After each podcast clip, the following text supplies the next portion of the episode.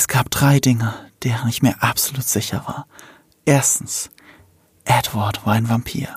Zweitens, ein Teil von ihm, und ich wusste nicht, wie mächtig dieser Teil ist, war unglaublich in Eve verliebt. Und drittens, Eve würde sich auch irgendwann unsterblich in Twilight verlieben.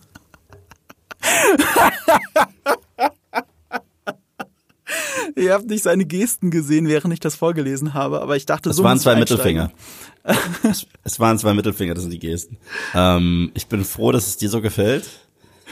Äh, Shoutout geht raus an eine sadistische Community auf Moviepilot und an Sebastian und Hadi, die maßgeblich dafür verantwortlich sind, dass ich diesen Rotz jetzt doch gucke.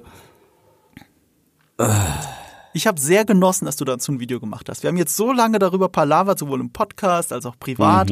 Und jetzt ist es endlich soweit. Und im Vorgespräch hast du sogar erzählt, dass du heute nach dieser Podcast-Aufnahme das wahre Highlight dieser Filmreihe gucken wirst, den zweiten Teil, den ich ja in unsere? Trash-Liste reingenommen habe, New Moon. Ich finde, das ist der schlimmste von allen. Alle reden über den ersten, dann haben sie aufgegeben. Ich bin auch gespannt, was du über das Ende denkst. Also ich glaube, du weißt, wie es ausgeht, oder? Du weißt es schon. Oder weißt du es nicht? Weißt du? Der Werwolf ein Baby bumsen? Ja, Oh. es ist wirklich, also das Ende von Twilight, das muss man gesehen haben.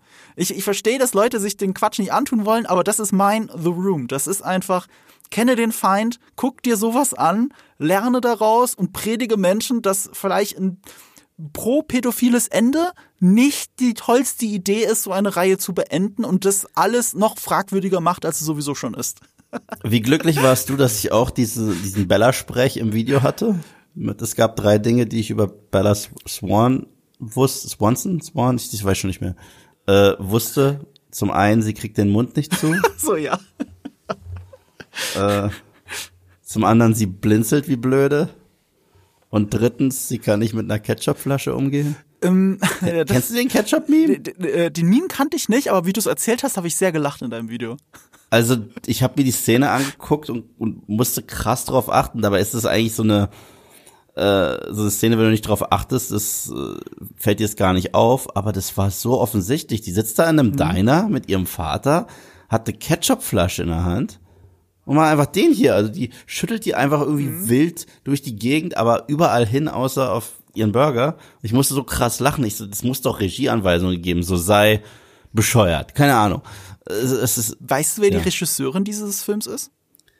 Nein, jetzt sagt's mir. Äh, Catherine Bigelow. Nee, nee die heißt, äh, den Namen kriege ich auch nicht mal auf die Reihe. Catherine Hedwig oder so. Ähm, äh, Das ist die Ehefrau von Aaron Taylor Johnson. Von Kick-Ass. Okay. Krass, dass deren Ehe das überlebt. Ja, die haben, die haben, sie ist auch deutlich älter als er. Die haben zusammen, äh, sie haben sich nach Twilight kennengelernt, weil sie zusammen einen Film gedreht haben. Und da, seitdem sind die verheiratet. Und äh, sie hat auch eine der Folgen gemacht in Guillermo del Toros Kabinett, äh, Cabinet of Curiosities, was auf Netflix auf eins war. Eine der Folgen. Das will ich unbedingt noch nachholen. äh, ist unbedingt. sehenswert. Ich, Aber, ich habe auch aber, gehört, Ja? dass der Regisseur von so einem von so einer Horrorperle Ja? vom letzten Jahr dort eine Episode gemacht hat. Und das ist so ein, das war ein, das ein Newcomer, der hat äh, letztes Jahr wie Empty Man gemacht, der richtig gut war. Und der soll eine Episode gemacht haben, die auch stark ist. Also mir fehlt noch die letzte Folge. Ich finde, das ist sehenswert, das macht Spaß, ein bisschen wie Black Mirror nur für Horror. Das, das, also auch perfekt für Halloween gewesen. Aber wenn man ehrlich ist, ist, finde ich, von all diesen Folgen nur eine richtig gut. Das ist Autopsy. Und alle anderen Folgen sind ein bisschen pointless. Also die laufen halt alle darauf hinaus, dass ein Monster of the Week erscheint und die Geschichte hat kein, kein rundes Ende. Und, äh, und, und deswegen ist es ein bisschen schade, aber nett zu gucken.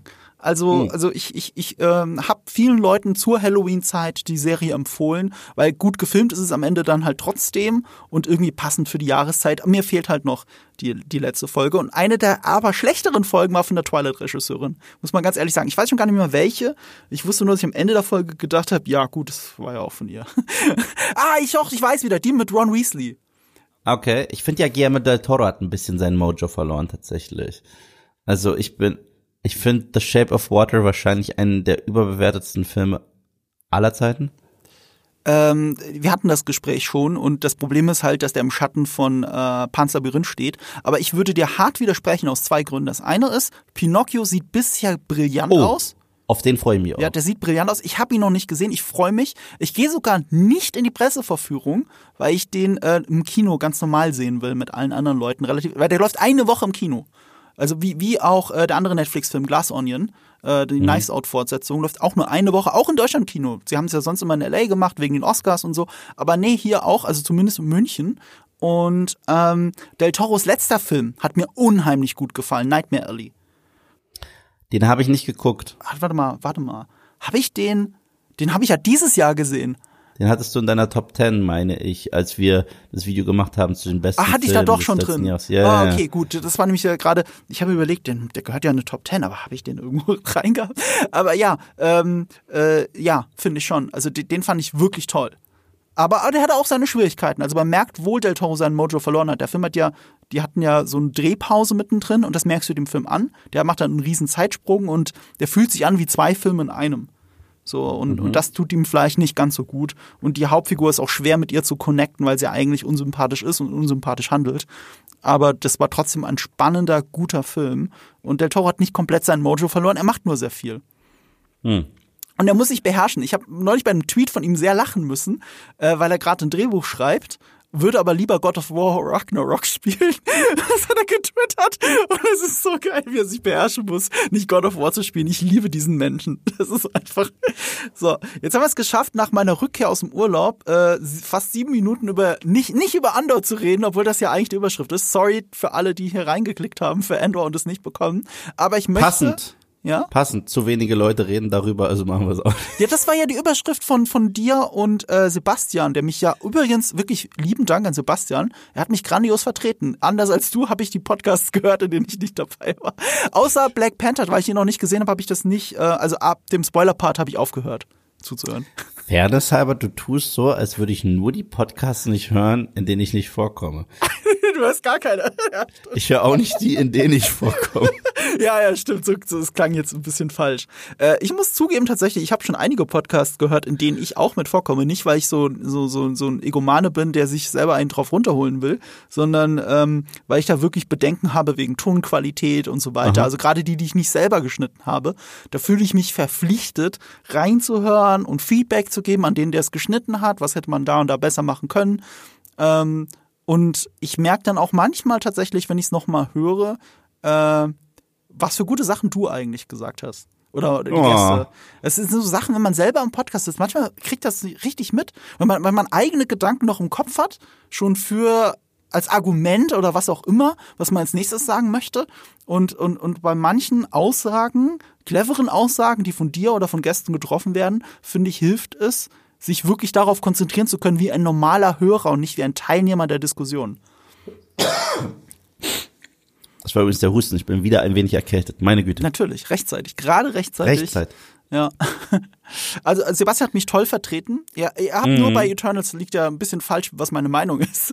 Ja, äh, stimmt, stimmt. Es ist nicht die Religion mein Problem. Es war Esoterik. Die Esoterik. Esoterik ist ein ganz anderer Punkt nochmal für mich. Gut, nichtsdestotrotz, ich fand's ja witzig, weil ich meine ja, dass dein Lieblingsphase 4 Film ist, wenn wir da jetzt Spider-Man No Way Home einfach mal außen vornehmen, dass das Tor 4 höchstwahrscheinlich Auf jeden ist. Fall, ja.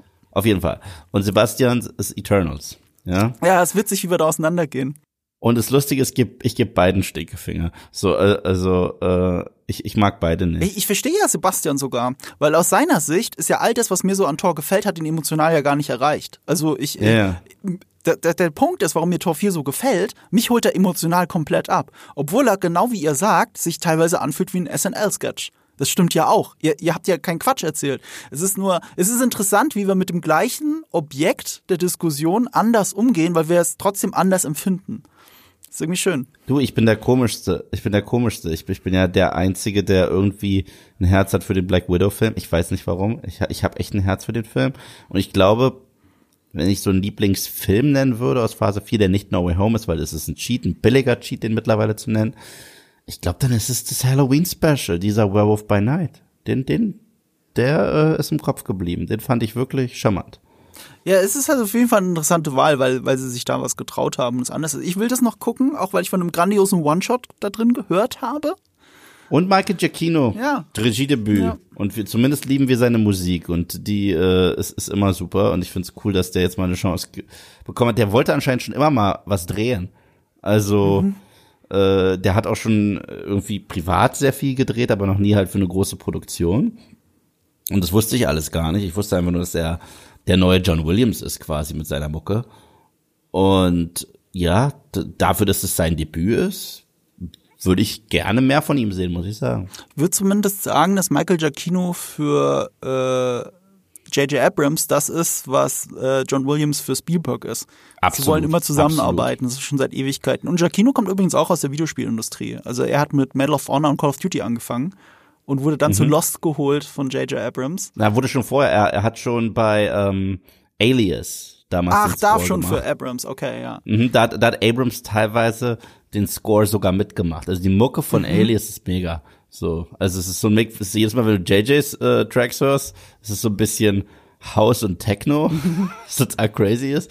Und jedes Mal, wenn du Giacchino hörst, hast du so diese äh, Sachen, die du aus Lost kennst, dieses Orchestrale mhm. und Dramatische. Und der Mix aus den beiden ist eigentlich ziemlich cool.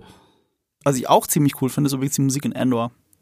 Äh, mhm. wir hatten, äh, ich, ich weiß noch, wegen Rings of Power haben wir ja immer wieder die Diskussion gehabt, dass mir zwei Sachen nicht gefallen. Ich finde das Intro langweilig und ich finde die Musik austauschbar. Also so austauschbar, ich würde sie nicht wiedererkennen. Ich habe es jetzt auch nochmal mhm. gemerkt, weil ich gerade an einem Rings of Power Video sitze. Tatsächlich, jetzt wo ich jetzt mal im Urlaub zurück bin, komme ich mit wochenlanger Verspätung mit meinem endgültigen Verriss von Rings of Power.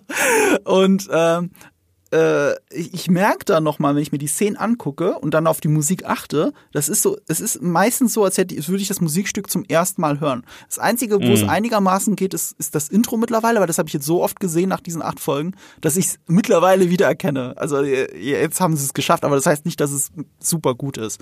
Ich finde die Intro-Musik und die Intro-Sequenz zum Kotzen. Ja, also, also ich, Musik selber ist es, glaube ich, noch nicht mal. Es ist wirklich das Intro. Es, es, es holt mich nicht in die Welt ab. Es erinnert mich nur daran, dass es andere Musik ist und das Intro gefühlt nichts mit dem. Also es, es passt nicht zu der Welt, die ich aber in der Serie erzählt kriege. Zu den drei Absolut. Bauernhäusern, die sie in den Südland verteidigen müssen. So, das, das ist nicht, das ist, das hat kein Herr der Ringe Feeling für mich. Ähm, aber das soll jetzt kein großer Rant darauf werden, sondern vergleiche das mit Endor. Wir haben mm. ja auch mhm. gesagt, ein geiles Intro kann auch sein, dass nur ein Titel eingeblendet wird und die Musik dazu passt. So wie bei Lost. Absolut. Das kann auch Absolut. geil sein. Und es ja. ist so, ich, ich habe immer so ganz leichte Gänsehaut, wenn das Endor-Intro kommt. Also ich habe zu Hause auch so eine Dolby Atmos Soundbar und so und wenn dann das Endor-Theme reinknallt, während der Planet sich in das Rebellenlogo ver verändert, da bin ich einfach komplett abgeholt. Da bin ich sofort so, ja, jetzt habe ich Bock auf die neue Folge. Na, es ist halt auch, äh, es ist tatsächlich auch eine geile Bildsprache. Also mhm. erstmal finde ich tatsächlich diese, diese ähm, Cyberpunk Twains da im Score ziemlich geil. Das ist halt dieser Mix aus ja. Cyberpunk, Twain und Epos, ja. was ziemlich cool ja. ist. Und gleichzeitig ist es auch eine fette Aussage, weil du merkst, dass irgendwo in dieser fetten Dunkelheit ist so ein ganz kleines Licht und es kommt dann langsam raus, entfaltet sich und es ist Endor.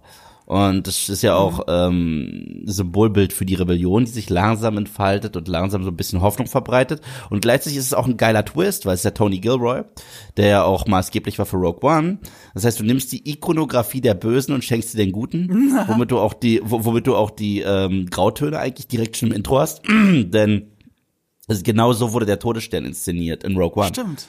Also, dass du einfach nur so einen Schatten hast, dann sieht da so ein kleines Licht kommt da raus und dann siehst du auf einmal, was für ein gigantischer Apparat. Deswegen Gareth Edwards war ja auch äh, Regisseur und Tony Gilroy auch, beide so ein bisschen. Mhm. Aber es wurde ja so ein bisschen inszeniert, wurde der Todesstern inszeniert wie Godzilla mhm. im Gareth Edwards Film, was ich geil finde. Und zwar, äh, dass das so gigantisch, so bedrohlich, mhm. so kaum fassbar mhm. war, anstatt äh, da ist ein Punkt irgendwo im Himmel. Das ist so eine schöne Beobachtung von dir gerade.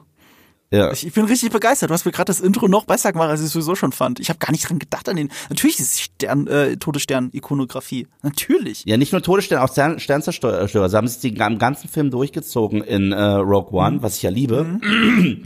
Das ist das, was ich am meisten an dem Film liebe. Inszenatorische Scale.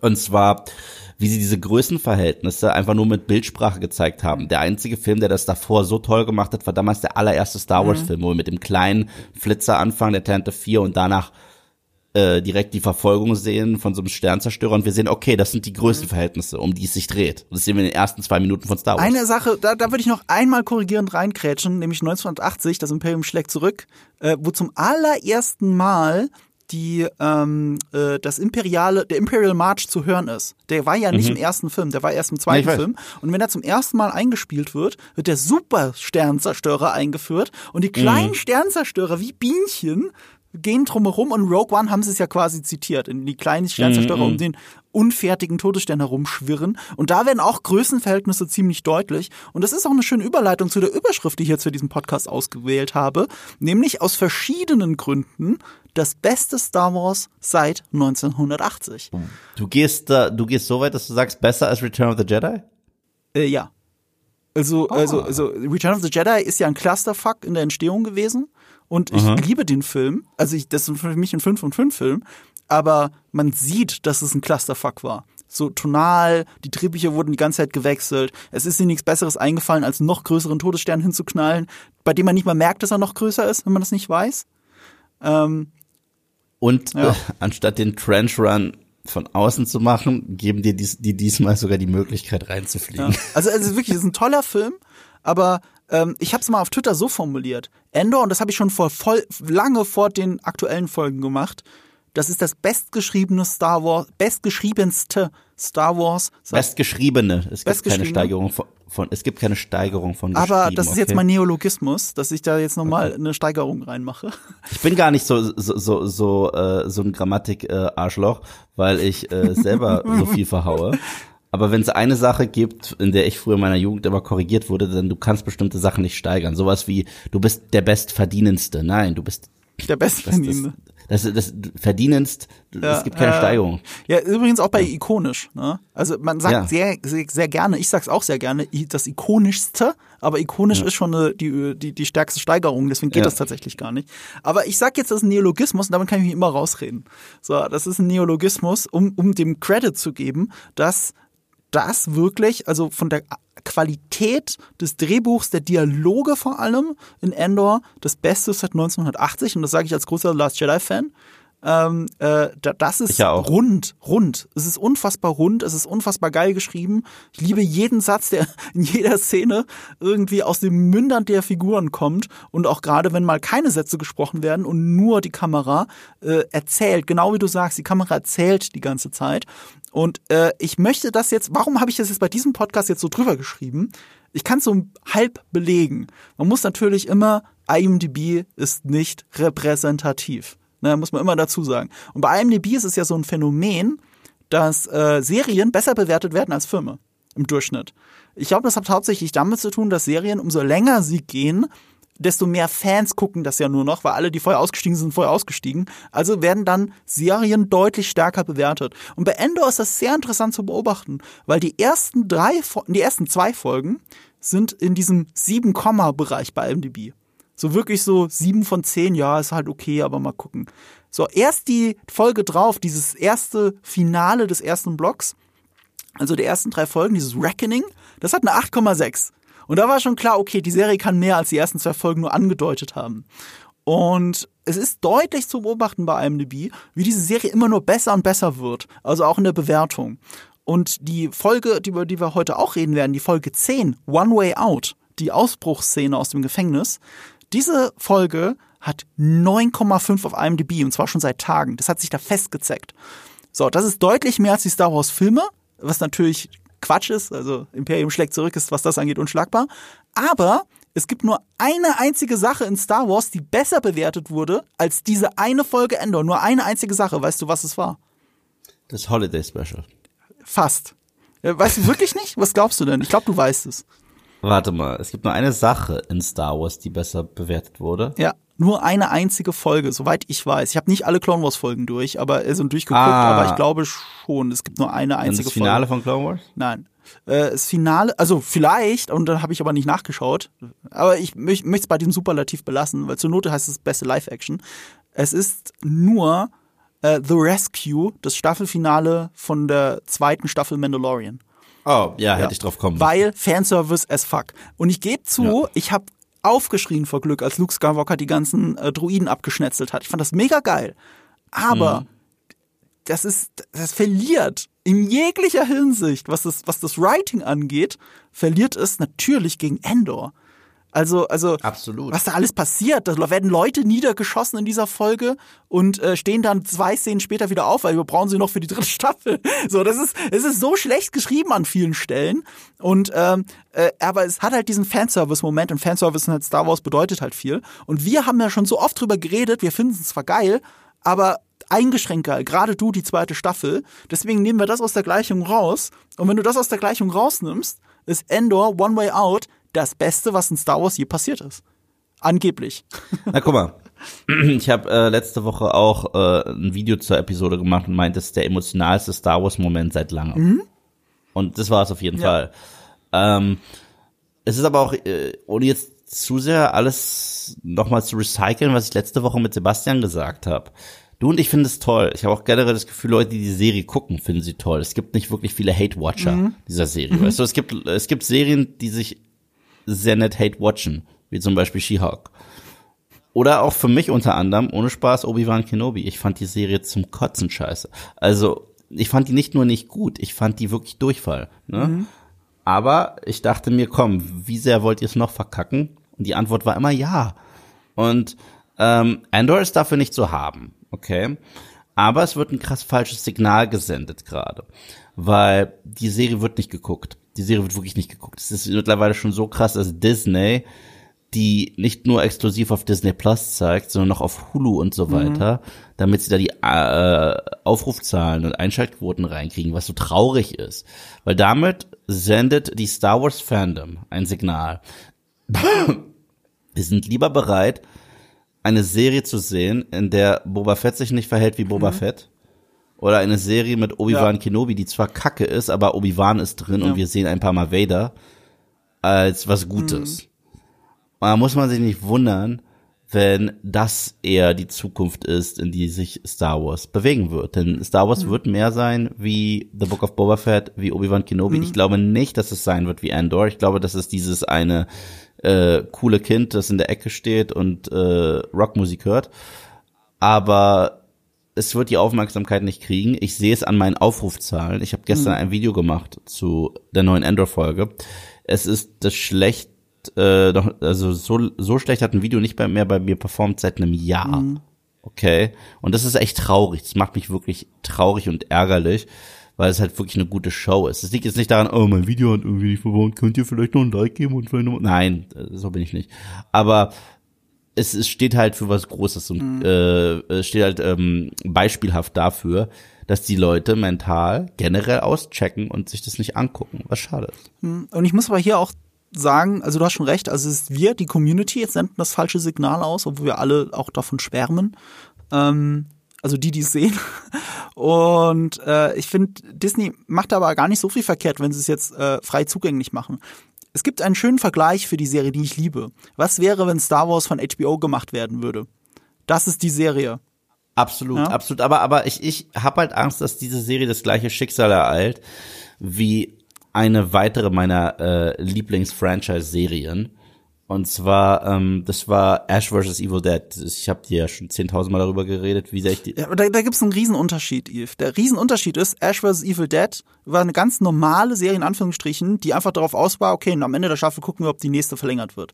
Endor ist schon durch. Endor wird diesen Monat wird die zweite Staffel gedreht oder sie haben schon angefangen und dann ist die Serie ja eh vorbei. Das ist ja, Ja, okay. das, Ja, das ist okay. ein Konzept Das- dahinter. Das ist nicht der Punkt von Disney. Das hier ist eine Prestige-Serie und man muss da auch mal zu, zu Disneys Verteidigung sagen, die haben einen riesen Invest in diese Serie gemacht. Die haben daran so Ja, lange voll. gearbeitet, wie man überhaupt The Mandalorian alle beiden Staffeln gedreht hat, The Book of Boba Fett, Kenobi, äh, äh, du weißt schon hier äh, Bad Batch und äh, ich, ich glaube sogar noch die, die, die letzte Staffel Clone Wars. Das ist alles in diesem Zeitraum passiert, während sie nur eine Staffel Endor gemacht haben und die zweite kommt dann und dann ist das durch. Das ist jetzt ihr HBO-Ding. Und wenn du, deswegen dieser Vergleich, ähm, wenn du sowas wie HBO machst, dann musst du auch damit rechnen, dass es Zahlen hat wie HBO. Was Disney bis jetzt gemacht hat, war mit viel Fanservice und, und auch gerade bei den Marvel-Projekten. Es lebt ja immer davon, dass andere Projekte schon drauf eingezahlt haben. Also selbst bei She-Hulk, der steht da, Hulk steht ja schon im Titel. So, das Projekt kann nur erfolgreich sein, weil die Leute schon Hulk lieben. Und das äh, unerfolgreichste, unerfolgreichste Projekt äh, aus den Real äh, äh, Live-Action ähm, Marvel-Serien war ja Miss Marvel. Und und tatsächlich Werewolf by Night. Und Werewolf by Night. Ja, natürlich. Weil das hatte jetzt nicht irgendwie Iron Man drin mhm. im Titel oder Avengers mhm. Presents. Äh und Moon Knight war auch nicht ganz so erfolgreich wie die anderen Sachen, ne? Also, also die Sachen, wo sie sich was getraut haben, die sind halt unerfolgreicher, aber das ist auch ein Punkt davon. Wenn du was Haben machst, Sie was sich anders wirklich ist. was getraut bei Moon Knight? Haben Sie sich wirklich was? In Anführungsstrichen. Es ist, man ist schon was trauen, wenn man sagt, man hat jetzt äh, eine ägyptischstämmige Hauptfigur und äh, also nee, warte mal, die Hauptfigur ist ja nicht Ägypter, aber, aber ihr weißt, was ich meine. Ähm, ähm, das war schon insofern was getraut, ob inhaltlich ist es was anderes, das haben wir aber auch schon im Podcast besprochen, hört einfach da rein. Ähm, worauf ich hinaus will, ist, man, man muss dann auch mit einem anderen Erfolg rechnen. So, und äh, bei, H bei Streaming-Serien kommt es auch eher darauf an, wie viele Abonnenten man dazu gewinnt und nicht die Zuschauerzahlen, die sie eh nicht veröffentlichen, sondern die nur geschätzt werden. Ähm, mhm. Was ich zumindest aus dem Social-Media-Bereich sagen kann, und da zählt ja eigentlich YouTube rein, und es stimmt, YouTube klickt das definitiv schlechter auf allen Kanälen. Bei den Hardcore-Fans, ähm, aber ich sehe auch in meiner Social-Media-Bubble, wie geil Endor funktioniert, also wie Leute drauf responden, weil sie es so ja. geil finden. Und wenn du das jetzt mal vergleichst, wenn es von HBO kommt, nimm dir irgendeine x-beliebige erste Staffel von einer HBO-Serie. Du, du kannst, du musst halt nur House of the Dragon ausklammern, weil das ist ja ein Spin-off und hat ja auch als, war die meistgeklickte, meistgesehene Premiere auf HBO jemals, aber Game of Thrones, die erste Staffel nicht.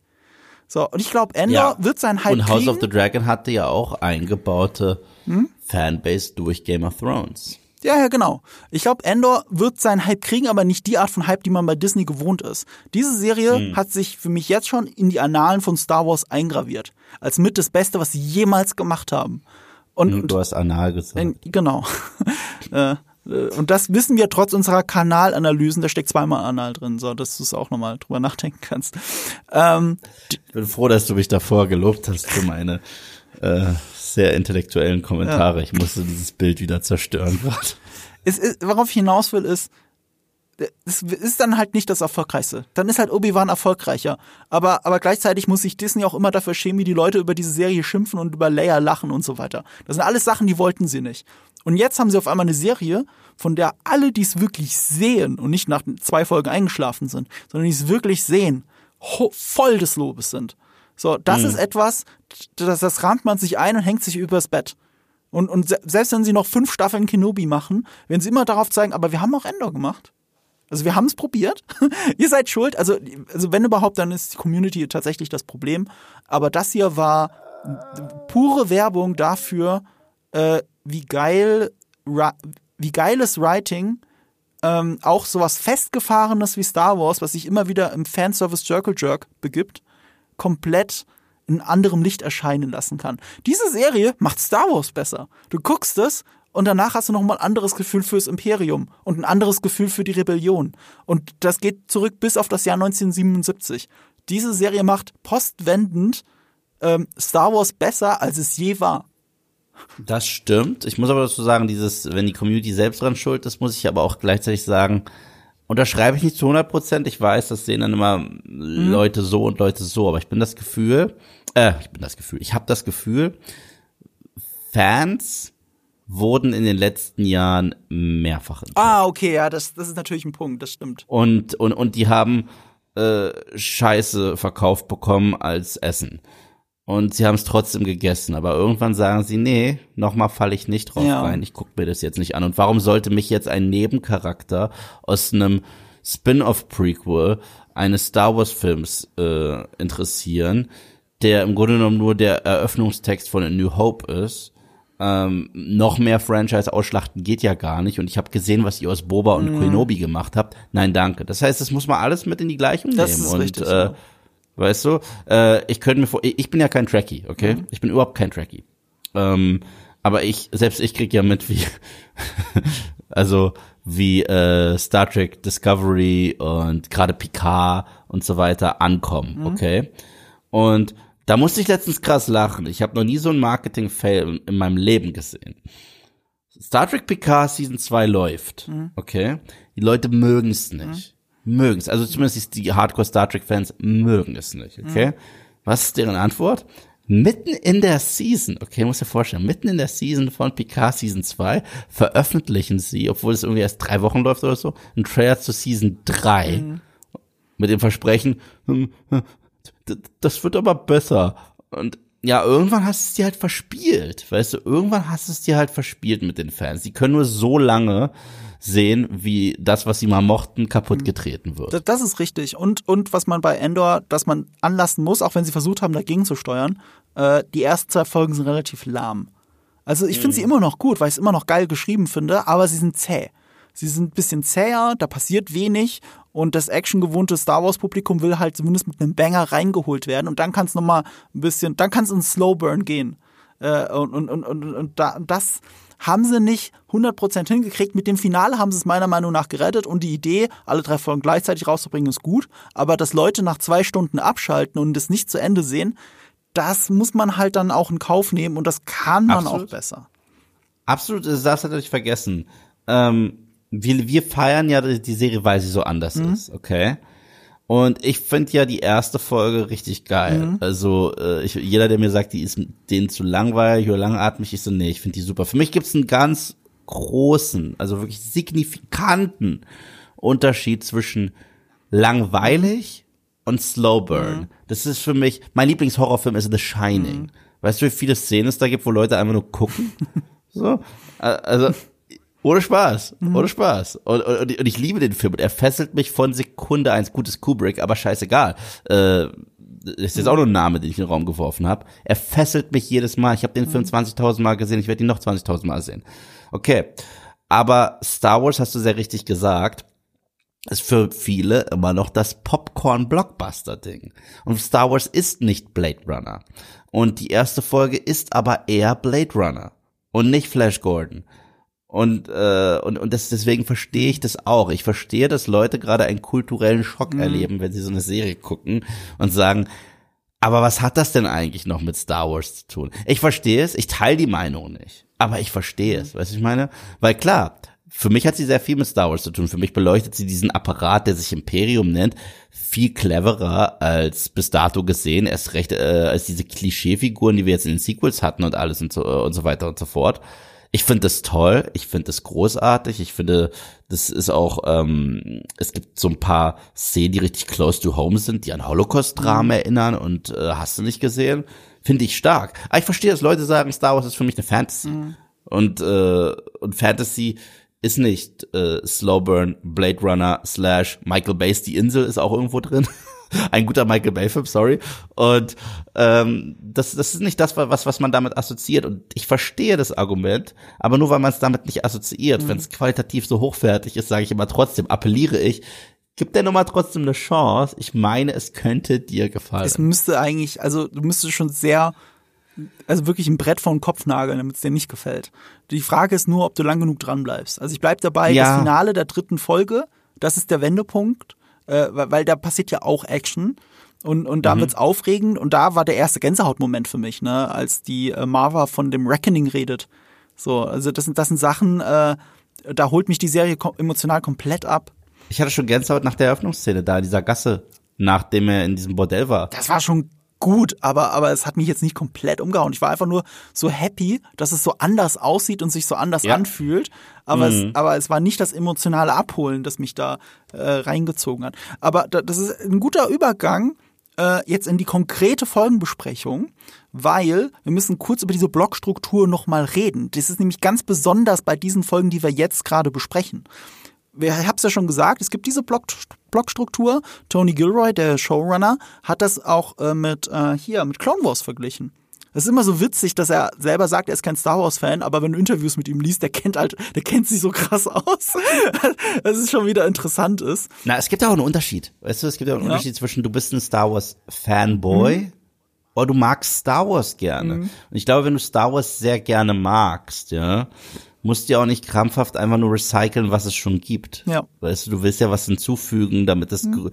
Star Wars ist für mich in den letzten Jahren kleiner geworden anstatt größer, obwohl es mehr Content gab, weil es sich hart im Kreis gedreht hat.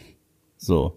Ja. Und und das expandiert die Welt für mich von Star Mhm. Wars wirklich. Im Gegensatz zu vielen anderen Sachen. Und dafür hat er sich die Dramaturgie von Clone Wars genommen. Also zumindest äh, was diese drei Folgen Akte angeht. Also Clone Wars ist ja sonst eher Case of the Week. Auch die drei Folgen selber sind immer Case of the Week. Und äh, hier ist es natürlich nicht so. Hier ist die Handlung, baut sich viel mehr auf. Und du hast halt diesen ersten Block an drei Folgen. Also ein Block heißt bei Tony Gilroy immer gleiche Regisseur, gleiche Autoren. Also wirklich wie Autorenkino. Es gibt zwar den Writers Room, aber es gibt natürlich einen Writer, der dann dafür zuständig ist. Deswegen fühlt sich das sehr in sich geschlossen an. Es ist auch oft örtlich, in, äh, also wirklich in sich geschlossen.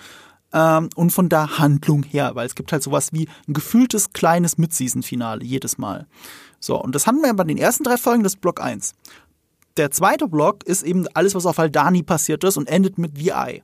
Und ähnlich wie beim ersten Block merkt man, wenn du auf die IMDb-Wertung schaust, das Finale läuft immer besonders gut. Also VI hat eine 9,2 auf IMDb und ist damit auch gehört zu den besten Sachen, die jemals in Star Wars passiert sind. Also nochmal eine Steigerung zu The Reckoning, ich glaube es war 8,6 oder sowas. Also du merkst, so ein Finale zieht nochmal richtig gut an.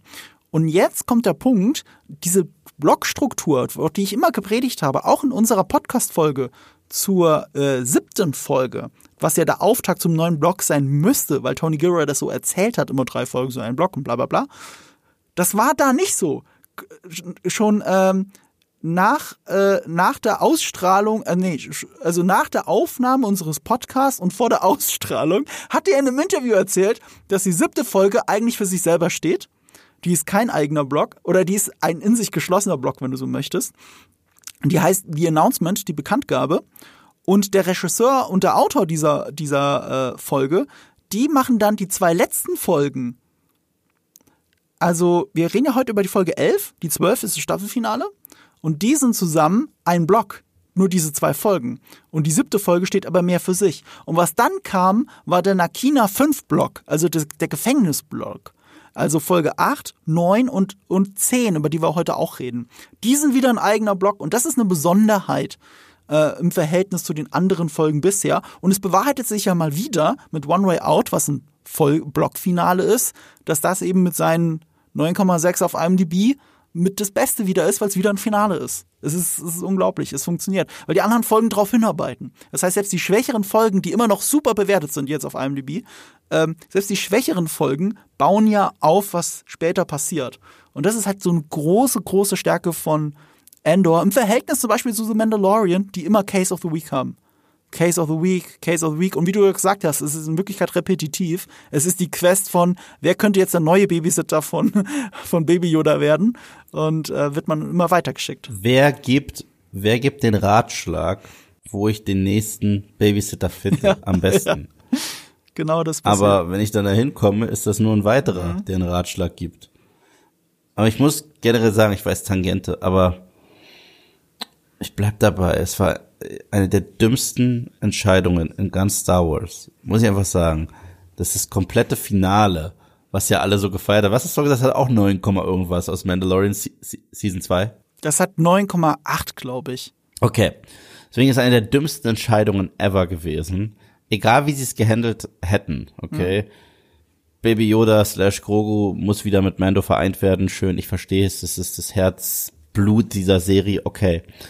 Aber dass sie das in eine Episode packen, einer anderen Serie, und diesen Impact damit komplett schwächen, ist bis heute für mich das inkonsequente generelle Disney Storytelling. Nicht nur Star Wars, sondern auch Marvel. Und Weißt was du? bezeichnend ist für das, was wir am Anfang gesagt haben, mit der Community, die sich das selber so baut, wegen, weil wir Fanservice wollen, das ist ja auch eine der bestbewerteten Folgen überhaupt.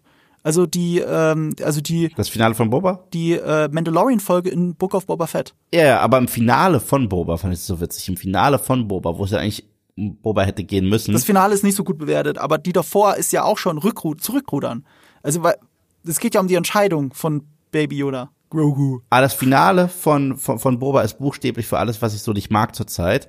Und zwar, man konzentriert sich gar nicht mehr auf die Hauptfigur, sondern ist viel zu sehr zu sagen, next product. So ein bisschen äh, Red Letter Media. Don't ask questions, just consume product and get excited for next product. Und genau so, das ist es. Das ist, das ist die Marvel-Taktik seit Ewigkeiten. Und es funktioniert für mich bei Star Wars noch weniger und deswegen ist dann Endor so erfrischend. Ja, ja, ja, sowieso. Ähm, und wer dafür verantwortlich ist, dass, äh, verantwortlich ist, dass es so als sich äh, so erfrischend anfühlt, das sind nämlich die Leute hinter den Folgen. Wie gesagt, wir sprechen heute zwei Blöcke eigentlich, weil der Nakina-Block geht zu Ende. Da hat Regie geführt Toby Haynes, der auch die, ich meine, wenn ich mich jetzt nicht täusche, den ersten Block inszeniert hat. Da ist er da eingesprungen für Tony Gilroy selber. Tony Gilroy wollte den ersten Block selbst inszenieren, konnte aber wegen Corona nicht in Großbritannien einreisen zum Zeitpunkt des Drehs. Deswegen hat er es nicht gemacht, sondern Toby Haynes. Den kennt man außer von den ersten drei Folgen von Sherlock, der Serie. Mhm. Da hat er, glaube ich, den Reichenbach-Fall gemacht, wenn ich mich jetzt gerade nicht täusche. Also das ist die, achso, warte mal, du hast Sherlock nicht gesehen, gell? Nur so die ersten zwei Folgen oder so. Also äh, Reichenbach-Fall ist die Moriarty-Folge, über die alle Sherlock-Fans reden in der zweiten Staffel. Mehr will ich gar nicht verraten. Ähm, er hat eine der beliebtesten Black Mirror-Folgen gemacht, die äh, USS Callister. Black Mirror bist du, glaube ich, auch nicht so bewandert, ne? Es ist auch ausgerechnet eine Star Trek-Folge. es ist eine Star Trek-Verarschung. Ist aber sehr beliebt, die Folge. Und eben den Block 1. Dafür ist er bekannt. Das ist Toby Haynes. Auch interessant, äh, Bo, Bo Willimon. Das ist der Autor von One Way Out. Der hat nämlich sehr viele Folgen House of Cards, da hat er mitgearbeitet. Und das ah. ist ja natürlich äh, top-notch bis zum gewissen Punkt. Und äh, den Block 3 hat er auch geschrieben. Jetzt muss ich kurz überlegen, was war denn, warum mal Block 3? Aber Block 3 ist doch äh, Announcement. Sido. Ich weiß auch nicht, warum ich mir solche Sachen auf. Ich, das habe ich mir irgendwie wahrscheinlich nicht so richtig aufgeschrieben. Äh, nee, Quatsch. Du hast er hat gar nicht auf meinen sehr lustigen Sido-Witz gelacht. Äh, über meinen Blog. Ja. Das ist einer der wenigen Songs, die ich tatsächlich richtig gut finde von ihm. Bin nicht so der Sido-Fan. Naja, egal. Aber was, wie erklärst du mir dann das Tattoo auf deiner Schulter? Übrigens sehr lustig. Ich gucke gerade mit äh, meinem anderen äh, Kollegen, mit, mit Julius von äh, GameStar, schaue ich gerade Jerks. Ähm, weil, äh, das muss man im Join-Abo gucken und wer hat schon Join? Und äh, äh, Julius hat's, um mit mir Jerks zu gucken. Und ich muss zugeben, das ist wirklich eine der besten deutschen Serien, die es gibt. Oh, die ist lustig. Die ist ja. mega. Und Sido spielt es sich ja da selbst und verarscht sich selbst und davor habe ich schon wieder sehr viel Respekt. Na, die ist so ein bisschen Curb Your Enthusiasm auf Deutsch. Ja, ja, die ist genau das. Das ist das deutsche Curb Your Enthusiasm. So. Enthusiasm. Ja, und äh, dafür feiere ich's. Und ich bin aber noch mittendrin. Ich glaube, zweite Staffel, dritte Staffel oder irgendwie sowas. Also da fehlt noch einiges. Ich bin aber ziemlich begeistert. Nur mal so als Schlenker. Äh, Folge 11 jetzt, über die wir auch reden werden. Daughter of Ferrix. Mhm. Tochter von Ferrix. Die habe ich jetzt äh, zum Zeitpunkt der Aufnahme, wie, heute ist Donnerstag. Donnerstag nehmen wir es auf. Äh, die habe ich halt gestern Nacht noch gesehen. Und da stand sie noch auf 9,6. Jetzt ist sie auf einem DB auf 8,6 abgerutscht äh, was ich ein bisschen schade finde, aber es ist schön zu sehen, dass Ender-Folgen jetzt so hoch einsteigen, weil sie halt ihre Fangemeinde dann doch gefunden haben. Hier hat Regie geführt Benjamin Karen, der hat auch Sherlock gemacht, äh, The Crown gemacht und ganz bezeichnend finde ich eben Episode 7 also diese eine Solo-Folge, die kein Blog war, die hat er gemacht, wie Announcement. Und in The Announcement war ehrlich gesagt meine, auch bis jetzt ist immer noch meine Lieblingsfolge. Ich weiß auch nicht, ich, das ist die Folge, an der am wenigsten passiert, aber sie ist halt so dieser wichtige Turning Point für die Rebellion und fürs Imperium, dass das Imperium beginnt anders zu arbeiten, dass die Rebellion beginnt, sich anders zu begreifen oder überhaupt dieser Funke entsteht. Und deswegen liebe ich diese Folge und die war auch von ihm. Und Drehbuch Tony Gilroy. Tony Gilroy hat hier das Drehbuch geschrieben selber. Äh, und wird es auch vom äh, Finale machen, also von Folge 12, genauso wie äh, Benjamin Karen auch ähm, Folge 12 inszenieren wird. Ich bin gespannt. Also ich muss sagen, äh, letzte Woche war meine Lieblingsepisode. One Way Out. Ja. Ja, also, bist du auch bei der großen Mehrheit und das verstehe ich auch. Ähm, es ist auch super emotional. Das ist auf jeden Fall die emotionalste Folge, oder? Einmal, weil, ähm, ich habe ja davor schon drüber geredet. Äh, es ist ein Slowburn, aber ein Slowburn braucht auch ein Build-up. Und wenn ein Build-up nirgendwo hinführt, ist es eine Katastrophe, finde ich. Wenn du einfach nur Build-up, Build-up, Build-up, Build-up hast und dann ist der Payoff Dreck oder äh, ist halt äh, so ein Deus Ex Machina und mäßig gelöst, sowas mag ich gar nicht. Das ist so ein Trope in Serien, die ich überhaupt nicht leiden kann. Ähm, bei One Way Out war das halt das Gegenteil. Das bedeutet, es war nicht so, und jetzt überlegen wir uns, wie wir hier rauskommen. Nein, das war schon die ganze Zeit geplant, in allen mhm. Episoden so leicht vorbereitet. Deswegen war auch mhm. damals bei diesem Überfall ähm, auf diesem Planeten gab es ja eine ganze Vorbereitungsphase. Es war schon fast wie, wenn du solche Filme guckst wie Jarhead, die ja äh, fast komplett in der Armee mhm. spielen und so weiter. Und äh, der Einsatz ist gar nicht so wichtig, wie sich darauf vorzubereiten, was ganz krass ist. Mhm. Und äh, das fand ich in dieser Episode richtig stark. Und auch der Titel One Way Out, weil der, wenn es Two Way Outs wäre, der zweite ist tot rauszugehen, weil es war ja so ein bisschen das, was einem äh, so ein bisschen das Herz gebrochen hat in der Folge zuvor. Das war das erwachsenste Storytelling, was ich je bei Star Wars hatte. Erstens, es hat mich ein bisschen an Squid Game erinnert. Mhm. Also, wie sie dort diese, ähm, diesen Alltag dort haben, der einfach nur schrecklich ist. Auch, dass da ein alter Mann ist, der kränkelt. Ich, das ist Squid Game. Hundertprozentig. Und dann kriegt er da auch noch einen Schlaganfall und die erlösen ihn mit einer Spritze. Ich so, das, mein, mein, ist das noch Star Wars? Mhm. Und äh, zum Schluss habe ich ja den Vergleich gezogen zu ähm, Die Insel von Michael Bay. Ich finde es ein unterschätzter Michael Bay-Film.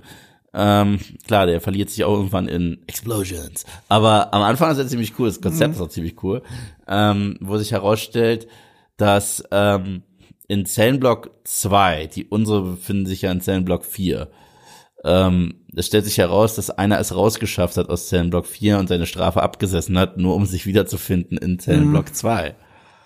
Und es ist das abartigste, sadistischste und brutalste und erinnert an die schlimmsten äh, Diktaturen auf der Welt. Mhm. Und deswegen erneut, das Imperium wirkt hier nicht wie äh, eine Karikatur oder ein Gag, sondern wie das, was es ist. Ja. Und, und das, deswegen passt der Vergleich ja auch so gut zu, auch zu Die Insel und eben zu ähm, Squid Game, weil das so viel Gesellschaftskritik ist. Das ist nicht einfach nur, wir sperren die Hauptfigur weg. Sebastian hat nie Unrecht, wenn er sagt, so ging es mir auch, viele Momente erinnern so ein bisschen an Face-Off. Gerade das mit den Schuhen oder Nicht-Schuhen in dem Fall. Ähm, und auch am Ende, wenn sie ins Wasser springen, ne? natürlich habe ich hat man da leichte Face-Off-Vibes. Aber ein Face-Off ist das nur die Zwischenstation für den Helden, um um zu sich selbst zu finden und dann sich endlich zu befreien und dagegen anzukämpfen und so weiter und so fort. Aber hier ist es ähm, mehr, also die Gesellschaftskritik als Ganzes steht schon fast mehr im Vordergrund. Natürlich erlebt auch hier Endor einen Wandel, weil äh, er sagt auch sehr, äh, er hat diese bezeichnende Stelle, in der er sinngemäß sagt, lieber sterben gegen das Imperium als unter dem Imperium. Ja, mich erinnert das Ganze tatsächlich auch sehr an War for the Planet of the Apes mhm. und nicht nur, weil Andy Serkis mitspielt, obwohl es witzig ist, dass er auch mitspielt und auch so eine Rolle ja. hat, so eine tragende, ja. Ja. wo ja die Affen quasi in einem KZ landen. Das kann man ja nicht anders sagen. Und ähm, der Film besteht ja, ich glaube, im kompletten zweiten Akt daraus, diesen Alltag dort zu haben, mhm. auch etwas bauen zu müssen, aber auch immer mal aufpassen, wie kann man denn überhaupt diese Idee verwirklichen und diesen Traum eventuell in die Tat umzusetzen, da rauszukommen. Und im dritten Akt ist dann halt die mhm. Flucht, weißt du? Mhm. Und ja, Spoiler für Planet der Affen. Auch Andy Serkis schafft es nicht wirklich. Also, äh, ja, er schafft es rauszukommen, aber zu schwer verletzt. Und es ist ja sehr ähnlich hier. Es gab sehr viele Parallelen. Auch die Idee, dass ähm, Gefangene bestimmte Privilegien kriegen, wenn sie andere unterdrücken, ist auch was, was man aus ganz schlimmen Diktaturen kennt. Und in War for the Planet of the Apes gab es ja die Affen, die andere Affen auch gepeitscht haben. Mhm. Und äh, deswegen musste ich dran denken, was mir visuell erst aufgefallen ist tatsächlich, äh, jetzt nachdem ich diesen Blog beendet habe, da habe ich gar nicht drauf geachtet. Aber es ist etwas, wenn, wenn du davor äh, darüber sprichst, das hast du ja sehr, sehr gut und sehr richtig gemacht, dass diese Serie in äh, Retroperspektive Star Wars eine Menge gibt mhm. und mehr Bedeutung hinzufügt. Mhm. Für mich macht nichts visuell mehr aus als die Tatsache, dass die X-Wings die Farben der Sträflingsklamotten haben. Das ist oh. so krass. Oh. Das ist oh. so krass. Also mhm. weiß und links und rechts die orangen mhm. Dinger. Das sind quasi, ja, es sind Kassetthäftlinge. Die Bildsprache ist so heftig in dieser Folge. Ja. Und dass sie ihnen diese Häftlingskleidung, äh, die, die, die, die, die, diese ähm, Ikonografie davon nehmen, so ihre äh, Kampfschiffe lackieren und zu sagen, ja, äh, ihr werdet damit äh, konfrontiert mit euren Häftlingen, die euch jetzt den Krieg erklären und diesen Krieg gewinnen, mhm. ist krass. Ist dir das aufgefallen mit den Farben? Ich muss bei den Farben an einer anderen Sache immer, finde ich sehr bezeichnend. Saw Gerrera hat ja auch die X-Wing vor seinem Lager gepackt. Yeah. Und die sind aber in schwarz angemalt. Und, und Saw Gerrera ist ja der, der rebellische Rebell, wenn man so will. Mhm. Er hat andere Prinzipien, viel dunklere Prinzipien. Für ihn gibt es schon die ganze Zeit Krieg und nicht Aufstand. Und äh, deswegen ist es so bezeichnend, dass seine, dass seine Schiffe einfach nur schwarz angemalt sind, während die Rebellen andere Farben ins Spiel bringen und so wie du gerade sagst, sogar mit einer anderen Bedeutung.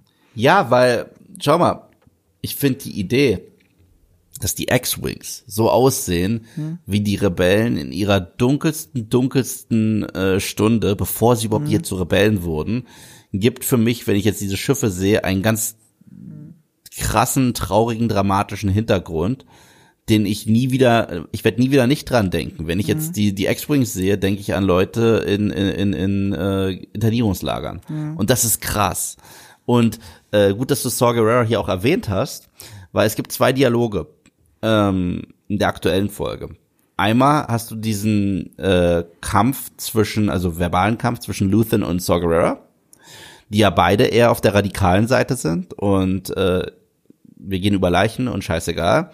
Und auf der anderen Seite hast du äh, äh, Endor und den, mit dem er rausgekommen ist. Ja. Mhm. Und was sagt der Typ, der mit ihm rausgegangen ist? Mhm. Er sagt zu ihm, Leute müssen wissen, was hier passiert ist. Mhm. Flash forward in die Zukunft, die X-Wings sehen so aus wie alles, was da passiert ist.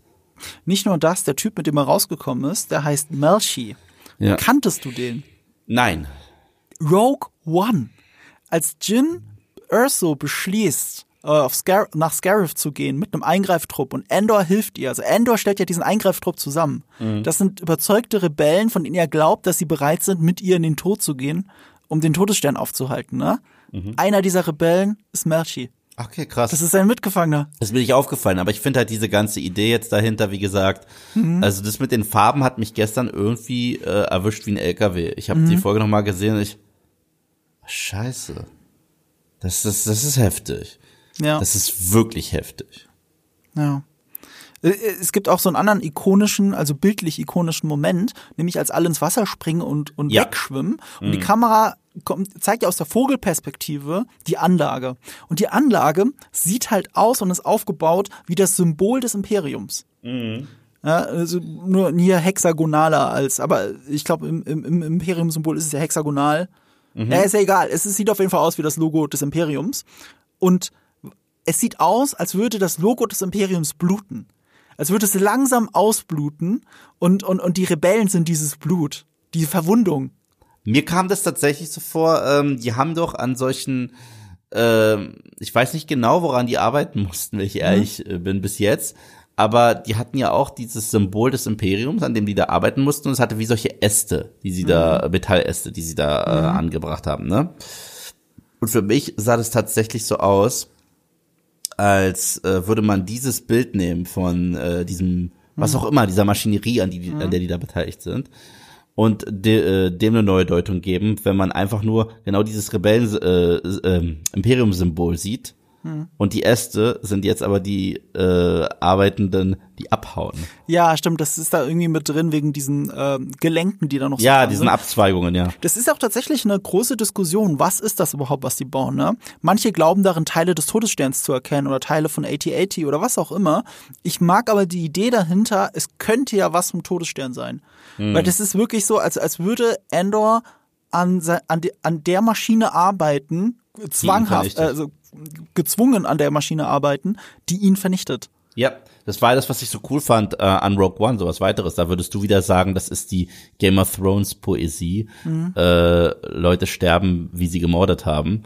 Das Orson Krennic ausgerechnet vernichtet wird ja, vom ja, ja, Todesstern. Weißt du, das ist was Cooles. Ja, und das war nicht so geplant. Ja. Das ist ein Ergebnis des Nachdrehs. Das ist kein Zufall. Das hat Tony Gilroy reingeschrieben. Ist auch äh, weil, weißt du, wie er ursprünglich gestorben wäre? Sag es mir. Vader hätte ihn umgebracht. Oh. Was natürlich auch. auch gut foreshadowed ist, wenn du versagst, wirst du umgebracht. Aber das, das ist mehr Fans, aber das ist mehr Fanservice mhm. und wer, ja. Aber Tony Gilroy hat es ja umgeschrieben. Mhm. Tony Gilroy hat es so umgeschrieben und da sie es so umgeschrieben hatten, ist das letzte, was du von Vader siehst, das Durchschnetzeln durch, durch den, durch, äh, bei den Rebellen. Mhm. Und das ist eben noch stärkerer Moment als letzter Moment für Darth Vader und als ja. Beginn für den 1977er Star Wars. Und ich bleib dabei, bis heute. Leute, die mir das um die Ohren werfen und sagen, dieser Moment von Vader ist äh, nur Fanservice, äh, wo er die Rebellen abschlachtet, sage ich bis heute konsequent nein, ist es nicht. Also konsequent nein. Ich, ich, ich sehe das so anders, diese Szene, und deswegen liebe ich sie so. Fanservice zieht bei mir nicht einfach so. Also nicht mehr. Hat's mhm. 2015 bei The Force Awakens und dann war's das irgendwann auch. Aber für mich war dieser Moment äh, in Rogue One am Ende mit Vader, wo er die Leute abschlachtet, das erste Mal Vader zu sehen aus der Perspektive eines Soldaten auf dem Schlachtfeld, was was mhm. ganz anderes ist. Wir kennen ihn aus der Perspektive von Luke Skywalker und da ist das was viel Persönlicheres. Mhm. Wir kennen ihn aus der Perspektive von Leia, ist was ganz anderes. Mhm. Aber ihm auf dem Schlachtfeld zu begegnen, ist wie fucking Jason Voorhees auf dem Schlachtfeld zu begegnen. Auf einmal ist es ein Monster aus dem Horrorfilm. Und das finde ich krass. Deswegen auch dieser Übergang von Help us zu Take it! Weil äh, der eine Typ, der, der dann auch irgendwie gerettet werden will, erkennt innerhalb von zwei Sekunden, okay, ja, Hilfe ist eh nicht mehr drin. Und deswegen finde ich es auch so geil, weil er hat doch diese Diskette, die die brauchen mit den äh, Plänen des Todessterns. Und er schreit noch, Help us! Und zwei Sekunden später sagt er, okay, ich komme hier eh nicht mehr lebend raus. Deswegen ist der Satz danach ist nicht come on, sondern take it. Weißt du so? Mhm. Und mehr als Fanservice ist natürlich auch überhaupt die Rolle von äh, Andy Serkis. Äh, mhm. da, da, spielen mehrere Sachen rein. Das eine ist, du hast ja auch schon die Rede erwähnt, nennt ja auch ein bisschen an Caesar. Ich finde auch nicht ohne Grund, ja. weil ähm, das, der, der ist eine sehr wichtige Aussage da drin, wie sich äh, die, ich sage immer noch Rebellen, natürlich sind das nur die Gefangenen, die später zu einem Teil Rebellen werden, aber ich, Sie rebellieren gegen das Imperium. Dieser Gefängnisausbruch ist eine Rebellion gegen das Imperium. Und ähm, er hat so eine wichtige, starke Aussage in diesem Monolog, in, dieses rein, in diesem Reinsprechen in das Mikro. Jeder soll jedem helfen. Wenn ja. jemand hilflos wirkt, bleibt zurück und helft ihm, da auch rauszukommen. Was natürlich dann Ironie der Geschichte ist, weil ausgerechnet er kann keine Hilfe von den anderen kriegen und wird deswegen zurückgelassen werden müssen. So, das ist, das ist so traurig, dieses Ende für Kino Loy, wie seine, wie seine Figur heißt. Das ist das eine, was ich sagen wollte. Und das andere ist, ähm, äh, also natürlich haben viele Leute dann Fanservice da drin vermutet. Oh, hat es irgendwas mit Snoke zu tun? Wenn ich diesen scheiß Namen noch mal höre. Also ja, er, er, er, er, seine Stimme als Snoke, also du kannst jetzt auch Snoke kacke finden und ich finde ihn eigentlich auch kacke, aber in The Last Jedi finde ich ihn geil, weil ich ja diese Szene so liebe, ne, diese Thron, äh, Thronraum-Szene und die lebt ja von der Stimme von Andy Serkis. Mhm. Und das ist jetzt eben kein Fanservice. Weißt du, er benimmt sich nicht wie Snoke. Er, er, es gibt keinen Moment, wo man sagen würde, ach, guck mal hier, das ist ja die Stimme von Snoke. Ich glaube, das, das hätte Abrams oder so gemacht, weißt du? Dass es so einen Satz gegeben hätte, wo er so runtergeht mit der Stimme, dass man denkt, oh, der klingt ein bisschen wie Snoke. Haha, Fanservice. Ja, er hat jetzt gerade das gleiche gesagt wie Snoke oder so ein Scheiß. Weißt du, was ich meine? Mhm. Das hast du ja alles nicht. Und das ist auch deswegen kein Zufall, weil ähm, das ist mir dann erst in den Credits aufgefallen. Ich habe mir vorher nie Gedanken drüber gemacht. Die Casting-Direktorin von Endor ist Nina Gold. Und Nina Gold hat äh, auch bei der Sequel-Trilogie das Casting gemacht. Und man kann ja viel über die Sequels schimpfen, aber ich finde, das Casting ist nicht das Problem. Mm -mm. Ähm, sie hat aber auch Game of Thrones gemacht. Mm. Zum Beispiel. Also sie hat ja echt ein Händchen dafür, selbst kleinste Nebenfiguren wirklich toll zu besetzen. Mm. Das zieht sich durch Game of Thrones, durch House of the Dragon, durch die Sequels und auch durch diese Serie. Und dann ist es so konsequent, so eine Leaderfigur wie Kino Lloyd, der aber widerwillig Leader wird, weil er erst Opportunist ist. Und zwar von der allerschlimmsten Sorte, wie du sagst. Er, er, er, er ähm, unterdrückt die Mitgefangenen. So, und er macht ja auch einen extremen Wandel durch in diesen drei Folgen, in diese kurzen Screentime, die wir haben. Und da war Andy Serkis so ideal besetzt und hat sich zu einer der emotional wichtigsten Figuren im Star Wars-Universum entwickelt. Voll. Oder einschlagendsten Absolut. Figuren. Also Absolut. Also unfassbar. Was, was mir, und, und das muss ich, ich, zwei Sachen, die ich jetzt einfach dazu noch sagen muss, zwei Zitate von ihm. Das eine ist in der Folge, die ihr schon besprochen habt, also du und Sebastian, dieses Ende, dieses Never more than 12. Ja. Holy shit, hat mir das ganze Haut bereitet. Also es ist so gut, so ein einfacher Satz. Ja, weil, weil er steht halt für viel. Das bedeutet, dass ja. er die selber schon mehrfach beobachtet hat, selber schon mehrfach mit dem Gedanken ja. gespielt hat, da irgendwie zu agieren. Weil das war auch das, was Endor ihn irgendwie direkt gefragt hat, okay, wie, wie kommen wir heraus? Und der hat es ihn geradezu belächelt mhm. und gesagt, äh, wenn du deinen Verstand verlierst, sag mir Bescheid, mhm. weißt du? Mhm. Und er war da auch schon an dem Punkt. Und das ist der Punkt, an dem er sich wendet. Auch wenn die Folge dann damit nochmal einsteigt, dass er noch mehr überredet werden muss, aber das ist die Wendung. Dass er ja. einfach gesagt hat, never more than 12. Was für ein Satz. Einer der geilsten Sätze, die im Star Wars-Universum jemals gefallen sind, ist das, ist Never More Than 12 für mich. Ähm, und dann einer der, einer der größten Sätze, die einem einfach in die Eier treten, ist halt I can't swim. I can't swim, wie er sagt an der Stelle, entgeistert und, und, und Andor hört ihn noch nicht mal richtig und wird dann mitgerissen. So, das ist wirklich, huh, das tut weh. Ähm, großes Kino. Das ist alles großes, großes Kino. Umso erfrischender ist es eigentlich schon wieder, wie dann die neue Folge einsteigt, dass sie auf dieser Flucht sind und dann diesen zwei Aliens begegnen. Und das war fast schon ein Jim Henson-mäßiger Moment, weil, weil diese äh, Puppeteer-Kostüme einfach zu gut waren. Und die Art, wie sie reden, hat mich sogar, glaube ich, an die Realverfilmung ein bisschen von äh, per, Anhalter durch, per Anhalter durch die Galaxis erinnert. Mich haben die an diesen Schrotthändler-Typen aus Episode 7 erinnert, der mal Ray äh, Portionen gegeben hat, wenn sie ihm irgendwie so eine Metallkacke vorgelegt hat. Aber ich muss sagen, das war auch der Moment, wo ich gecheckt habe, stimmt, das ist ja irgendwo immer noch Star Wars.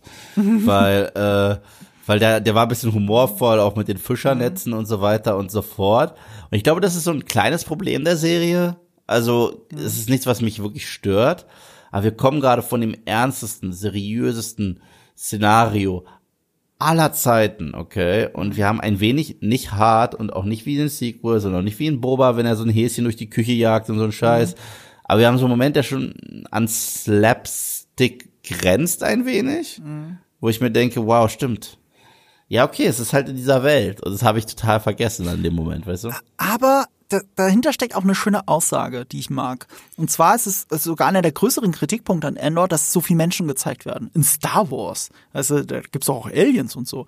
Aber äh, eine der, äh, der, der wichtigsten Aussagen, die auch hinter dem Imperium stecken, die ja gar keine Aliens tolerieren. In den Reihen des Imperiums gibt es eigentlich genau nur ein Alien, im, äh, im weitesten Sinne, nämlich ähm, hier, äh, wie heißt er nochmal? Thrawn, genau. Weil er so gut ist, weil er so gut darin ist, alle andere Aliens abzuschlachten für das Imperium.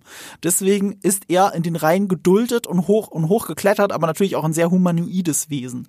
Und ähm, das ist ein Endor, zu großen Teilen sind, sind Aliens abwesend. Also hast es ein paar Mal gesehen, zum Beispiel bei den, ähm, bei den Botschaftern von anderen Planeten. Du hast es, du hast sie äh, im Hintergrund rumsitzen sehen und mal was sagen, vielleicht wie auf Ferrix oder äh, auf äh, diesem Urlaubsplaneten Yamos hieß der, glaube ich. Äh, wo das eine Alien, davon habe ich mir direkt äh, einen Screenshot gemacht, das Alien nur da sitzt mit dieser langen Schnauze. Und Ja, das gemacht Current Mood oder so. Ja, ja, das habe ich auf Instagram gepostet, weil ich das so liebe. Ähm, du hast die Aliens nur ganz sporadisch drin. Aber das hat eben auch mit der Aussage zu tun, nämlich wie das Imperium umgeht und wie das Imperium dann aber auch alle unterdrückt. Und du siehst äh, hauptsächlich, wie Menschen unterdrückt werden. Aber dann hast du so eine kleine Szene wie die hier, die schon in Richtung Slapstick geht, die dir aber gleichzeitig erzählt, dass die zwei, die jetzt vom Imperium richtig viel Kohle kriegen könnten, das Imperium aber als ausgegrenzte und unterdrückte Aliens so sehr hassen, dass sie den beiden sogar noch helfen. Sie lassen sie nicht nur frei, sie helfen ihnen aktiv, sie helfen der Rebellion. Weil das ist eine Selbstverständlichkeit für die meisten nicht humanoiden Wesen im Star Wars, äh, in der Star Wars Welt. Und das steckt in so einer kleinen Szene drin. Und solche Nuancen liebe ich einfach.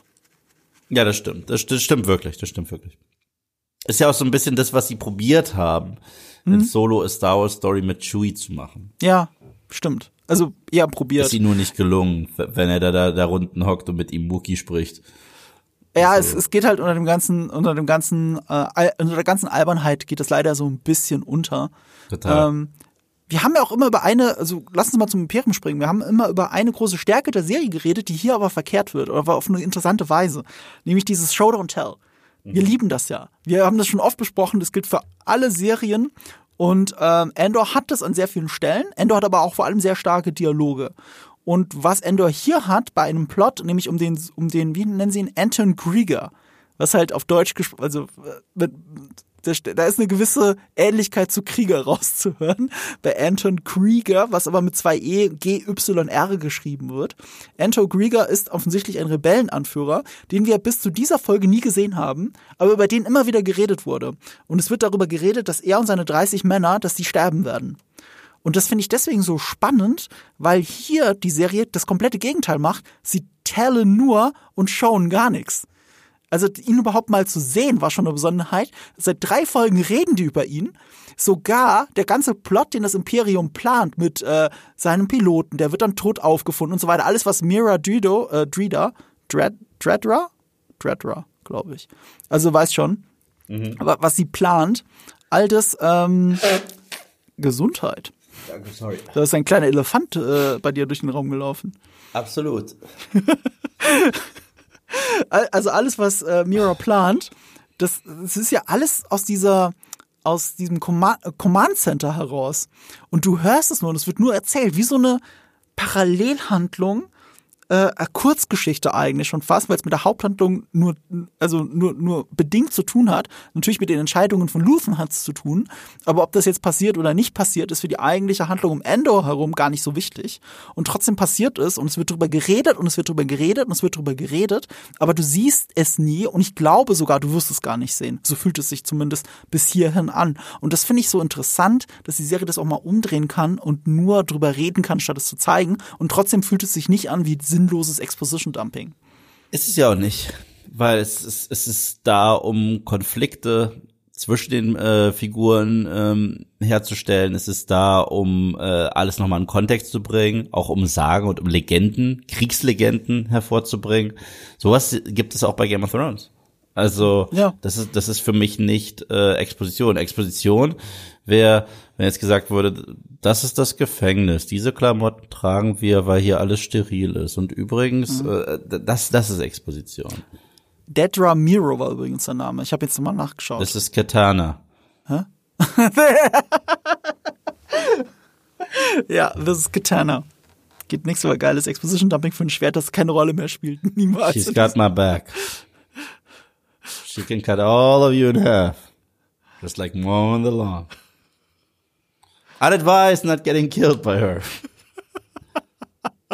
His sword trips the soul of its victims. Ja, äh, Wollte ich nur sagen. War nicht schlimm genug. Ich kann nicht aufhören, weil wenn ich einmal das ist Katana sage, muss ich den Rest auch sagen. Das ist, das ist, siehst du? Exposition done right. Das ist dein Twilight. Ja. Wenn du so drüber nachdenkst. Das ist, du, die Actionfigur steht bei mir im Schrank dank dir.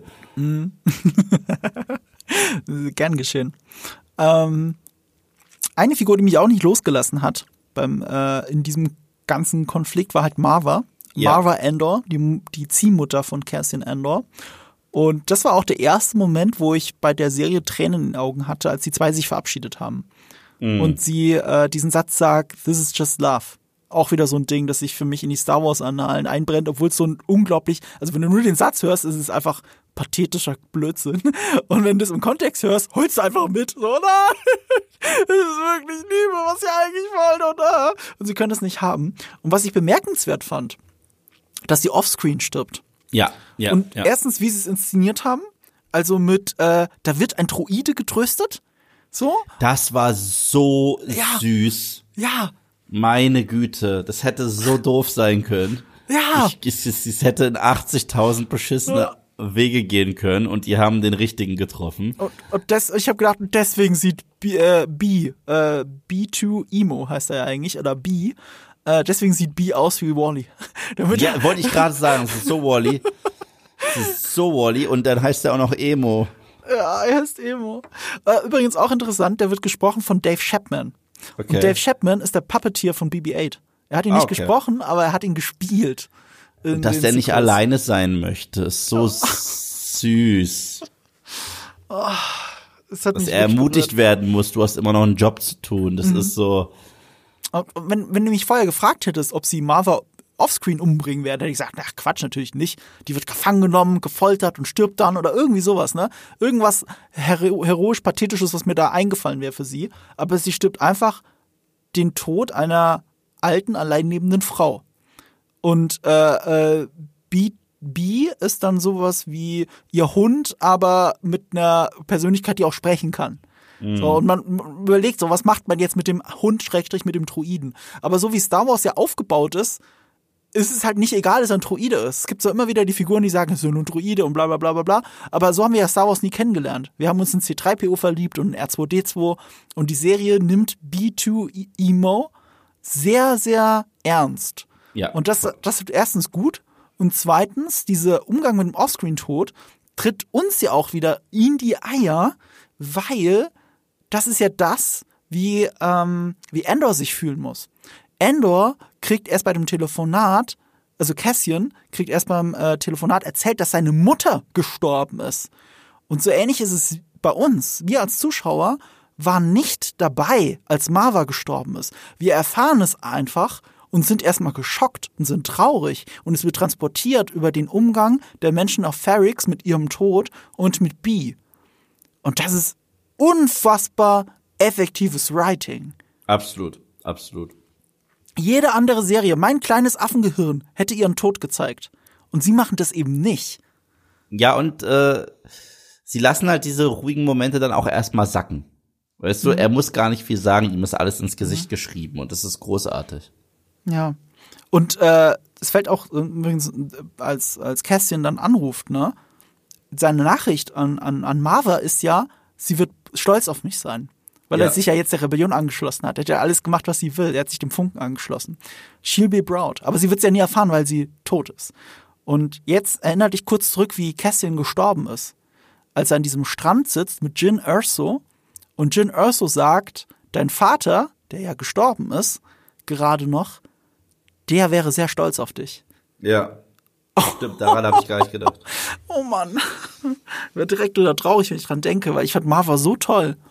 Also. Ja. Nee, das war, das war schön gemacht und clever inszeniert und gut zitiert. Ähm, und äh, es gibt aber auch die lustigen Momente, das sind nicht nur diese zwei Dudes, sondern um kurz beim Imperium zu bleiben, äh, Cyril Karn, der äh, allseits beliebte, eigentlich nur äh, Cornflakes essende Sohn einer Mutter, die ihn die ganze Zeit belagert. Und damit kann ich, ich irgendwie konnte ich mich sehr gut damit connecten, an diesem Tisch zu sitzen und äh, und sich Vorwürfe anhören zu müssen. Äh, das, das hat, äh, das kannte ich, das kam mir bekannt vor. Und äh, also nichts gegen meine Mutter, ich liebe meine Mutter. Aber, äh, asiatische Frauen können sehr ähm, sehr bestimmt sein mit dem, was sie wollen und sehr Oh, wenig davon mir. abweisen. Unglaublich. Abweichen. Wir kennen das auch mit unseren Müttern. Okay, wahrscheinlich ist es kein asiatisches Ding, aber ich, äh, keine Ahnung, ich, ich habe ich hab mit ein paar asiatischen Freunden, äh, äh, wir haben wirklich so Fistbump gemacht, so kennst du? Ja, kennst du. Es ist so ähnlich, wie wenn man äh, den Film Everything, Everywhere, All at Once schaut. Man fühlt sich an vielen Stellen sehr abgeholt und sehr betroffen. Ja, ich finde seine Mom erinnert mich auch schon an so eine Brooklyn Jewish Mom tatsächlich. Ja, stimmt. Sogar von der Aufmachung. Ja. Aber Ja. das meine ich auch nicht mal, sondern als sie ihn nachts weckt und er hat diesen Anruf äh, von, und ich, äh, wir sagen ja immer bei Kyburn, dass es Kyburn ist. Und ich Ja. möchte, dass wir diesen netten Herrn mit dem schottischen Akzent ab jetzt immer Commissioner Pete Savage nennen. Mhm. Weil Commissioner Pete Savage ist der Commissioner in The Batman, der umgebracht wird. Oh. Das ist der. Also der schon so shady aussieht und dann ersetzt wird durch, äh, warte mal, wird er schon ersetzt in The Batman? Ich muss gerade überlegen. Ich glaube nämlich nicht. Ich meine auch nicht. Nee. Aber ja, behaltet das in Erinnerung, wenn ihr nächstes Mal The Batman seht. Und das führt uns direkt zu Mon Mothma. Die erinnert mich äh, in ihrem Plot jetzt äh, durch, durch diesen Turn in der, in der One-Way-Out-Folge an was komplett anderes, nämlich an Game of Thrones. Ja, sie soll ihre Tochter verheiraten. Ja, es war so ein Game of Thrones-Dialog. Holy shit. Das Krasse ist, ihr Vertrauter, dieser Banker, ähm, der sie überhaupt in Verbindung gebracht hat mit dem Typen, der so viel Kohle hat. Ich kenne den Schauspieler aus einer extrem lustigen UK-Comedy. Coupling. Äh, ja, genau. Coupling ist Kult-Comedy und äh, Ja. großes Vorbild für How I Met Your Mother und äh, also ich glaube zusammen mit Friends. Das ist das geistige Vorbild von How I Met Your Mother, kann man nicht anders sagen. Ist so und toll. äh, ich hatte das vergessen. Also ich habe so einen Podcast, äh, im letzten Podcast von dir und Sebastian gehört. Dann dachte ich so, ach stimmt, der war ja ein Das Coupling der. Barney Stinson. Ja, er war, war Ja. quasi Barney Stinson in, äh, Ja, ja, im, im Original von How I Met Your Mother, wenn du so möchtest. Und daher kannte ich den. Ich habe die ganze Zeit noch so überlegt beim Gucken. Na, du kennst ihn auch noch aus ähm, VW Vendetta. Äh, ja, aber da hat er eine sehr kleine Rolle. Ja, der sitzt halt Ja. im Council. Ja, da, da ärgere ich mich dann jedes Mal, weil seine Rolle eigentlich sterben müsste, wenn du nach dem Comic gehst. Und da erzählt der äh, Comic eine viel interessantere Geschichte, als es der Film tut. Aber das macht er an vielen Stellen.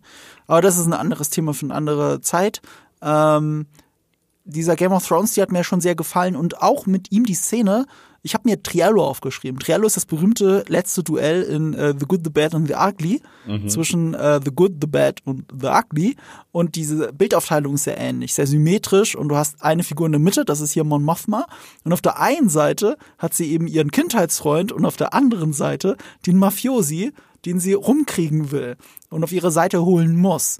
Und das führt halt zu so einem Hin und Her. Das ist ein sehr bezeichnender Moment wieder für die Serie, wie viel sie in einfachsten, theoretisch einfachsten Dialogen schaffen. Absolut. Absolut. Plus, er hat die äh, Frisur aus den 70er Jahren. Das fand ich auch sehr schön, dass der Ja. äh, Mafiosi, also dass das schon ähm, diesen, diesen Charme hat von Star Wars von 1977. Ich konnte mir da einen Kommentar nicht verkneifen, als ich meinen äh, Recap gemacht habe, als er gesagt hat, ähm, eine der guten Sachen, privilegiert zu sein, bedeutet es, äh, andere Meinungen nicht hören äh, zu müssen. Ich dachte mir, was für eine wundervolle Metapher für Social Media. Oder? Meinst du, weil, meinst du jetzt, weil er jetzt die, äh, weil er sich nicht die, äh, weil er die Frisur tragen kann, die er will, obwohl sie blöd aussieht? Oder wie meinst du das jetzt? Nein, nein, ich meinte einfach, weil das das Mindset ist von Social Media im Gesamten. Nicht so, äh, das ist, da, da willst du ja keine andere Meinung Ja, hören. aber in welchem ja- Kontext steht das denn zu Mon Mothma jetzt? Nein, nein, ich, ich fand einfach nur den Satz, den hat, der war ja auch bei ihm aus dem Kontext. Ach so, das war so- sein Satz. Das war sein Satz. Ach, Und ich sag, natürlich. das ist eine herrliche Metapher für Social Media. Ja, ja, ja, auch sehr clever geschrieben, auf jeden Fall. Ja. Und äh, was halt super interessant ist, weil das ist ja eigentlich auch ein 0815-Plot, ne? Äh, rebellische kleine Tochter und die Mutter verstehen sich halt nicht so gut gerade. Das ist ja wirklich 0815. Aber was die Serie macht, ist daraus ja ein ideologischer Konflikt. Weil sie quasi die Mutter der Rebellion ist, Mon Mothma. Und äh, sie ist die Mutter eines Kindes, das gegen sie rebelliert. Und die Rebellion gegen die eigene Mutter kann ja nur so aussehen, dass sie das Gegenteil machen muss von dem, was die Mutter macht. Während die Mutter versucht, die, die Welt besser zu machen, auch, also auch ohne jetzt äh, offen zu dar darzulegen, dass sie Rebellin ist, sondern sie versucht es ja auch durch ihre Politik. Und die Tochter rebelliert dagegen, indem sie sich in religiösen Konservatismus flüchtet. Das ist ja richtig heartbreaking, das zu sehen. Und sie kann nichts dagegen tun, weil offen zu reden, auch über ihre Rebellion zu reden, ist ja gleichzeitig nicht nur ein Todesurteil für sie selbst, sondern auch für ihre Tochter. Und umgekehrt, um für die Rebellion ar arbeiten zu können und sich selbst zu schützen, muss sie ihre Tochter zwangsverheiraten. Was wiederum eigentlich in ihre neue religiöse Überzeugung reinspielt. Das ist ein Teufelskreis. Und am Ende sitzt da Mon Mothma mit Tränen in den Augen und das ist wieder ein Moment, wo ich einfach nur mitheulen will. Und das hast du nicht so oft bei Star Wars. Absolut nicht. Es recht nicht bei Tochter-Mutter-Konflikt. Nein. Das ist ja wirklich, es könnte so banal sein, aber es ist es nicht. Heftig. Ja. Religiöser Fundamentalismus. Ganz schlecht. Und ähm, das führt uns zu Luthen. Der beste Charakter. Der beste Charakter der Serie. Also, Hands down einer der besten Charaktere im Star Wars-Universum. Und Ja. ich bin kurz vor der Aufnahme, das hast du nicht gesehen, auf Twitter so weit gegangen und habe gesagt, ich zitiere, äh, warte mal, ich kann es auch aufmachen, um es wirklich zu zitieren. Ich zitiere, äh, Luthens Schiff The Fondor in Endor ist ab jetzt mein drittliebstes Schiff im Star Wars-Universum nach dem Millennium Falcon und der Slave One. ja, das, das verstehe ich. Ich- Generell, seine Ikonografie da mit seinen Laserbeams erinnert Ja. mich an Darth Maul auch. ja, ja, das hat auch was. Hat man im Trailer gesehen, ist doch nicht mal ein Spoiler, dass ich das gepostet Ich hatte das gar nicht gesehen im Trailer. Im Ich Haupttrailer. weiß auch nicht, aber ich fand alles, was sie mit ihm machen, so stark. Ja. Auch, dass sich herausstellt jetzt in der letzten Folge, wie hieß er nochmal, der, der Kleine, der mit dieser Miro zusammenarbeitet, ähm, der hat auch so Ja, ja, Namen weiß ich auch nicht, aber ISB-Offizier Nummer zwei im Hintergrund ähm, pupp, entpuppt sich als der Spitzel für Luthen. Ja, und er will das nicht mehr. Wie stark die Szene. Ich liebe sie, auch wenn, wenn Luthen da diesen unfassbaren Monolog hält, weil man ihm so ein bisschen vor, was, was riskierst du denn überhaupt? Was hast du denn überhaupt aufgegeben? Und wenn es dann alles so einem um die Ohren haut, äh, alles, was ich hier mache, die Früchte, die das tragen wird, werde ich nie sehen. Alle Freunde, die ich habe. Ciao. Übrigens auch sehr interessant, äh, bevor wir auf den Monolog eingehen, der wirklich einer der besten Monologe im gesamten Star Wars-Universum ist. Also wirklich, ich habe nur Superlative für diese Serie übrig. Ähm, gedreht wurde das an einem echten Ort, einem Wasserwerk. Und das Interessante ist, wenn du die Vergleichsbilder siehst, da gibt's ja keinen Abgrund. Die haben ja nicht irgendwo einen Steg hingebaut, wo es rechts und links keine Reling gibt, sondern äh, das ist ein Gang einfach nur. Und die haben Mhm. einfach äh, in, in der Post die rechts und links das abgeschnitten und dann einen Abgrund hin rein, reingemacht. Oder sie haben auch einen Greenscreen reingezogen, einfach an den Wänden. Und er steht aber in einem echten Gang und redet mit ihm. Also das ist, das sind so kleine Sachen, auch mit der räumlichen Tiefe und so, wo du auch siehst, dass Endor produktionstechnisch sowas wie The Mandalorian meilenweit überlegen ist. Absolut. Absolut. Das hat man schon gesehen, aber äh, in diesem ganzen Vorbereitungsding für den äh, Angriff, das haben die echt in Wäldern gedreht. Ja. Und auch die Station dort, das war ein richtiges Set. Die sind da auch rumgewandert auch Ja. dafür. Also wie bei Herr der Ringe, dass man erstmal einen Berg hochwandern muss, damit man dort drehen kann. Und das haben sie dort auch teilweise gemacht. Und das, das fühlt sich dann sehr echt an. Und wenn du dann so viel Aufbau hast, um bei deinem Slowburn-Vergleich zu bleiben, und dann jagt aber ein TIE Fighter durch den Wald an denen vorbei, dann hat das ein ganz anderes Gewicht. Das fühlt sich auf einmal echt an. Es ist nicht Absolut. mehr im Weltraum und fantastisch, sondern es ist sehr nahbar. Und es könnte es genauso gut du sein, der über, äh, der an diesem Bach entlang geht und dann von einem Regime unterdrückt wird. Ja. Wahnsinn.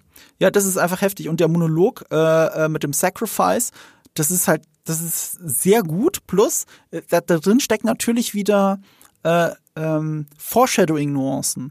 Weil er sagt wortwörtlich, I burn my life to make a sunrise, äh, sunrise that I know I'll never see.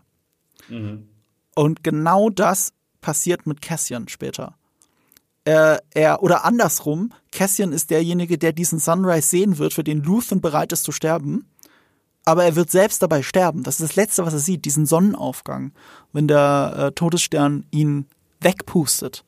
Absolut, absolut. Ich, ich, man merkt ja auch immer mehr, dass Andor muss in die, immer mehr in die Richtung gehen, um so eine Art Luthen auch noch zu werden. Und, äh, und von dem Zeitpunkt an, wo er es ist, versteht, wird er das auch alles verstehen.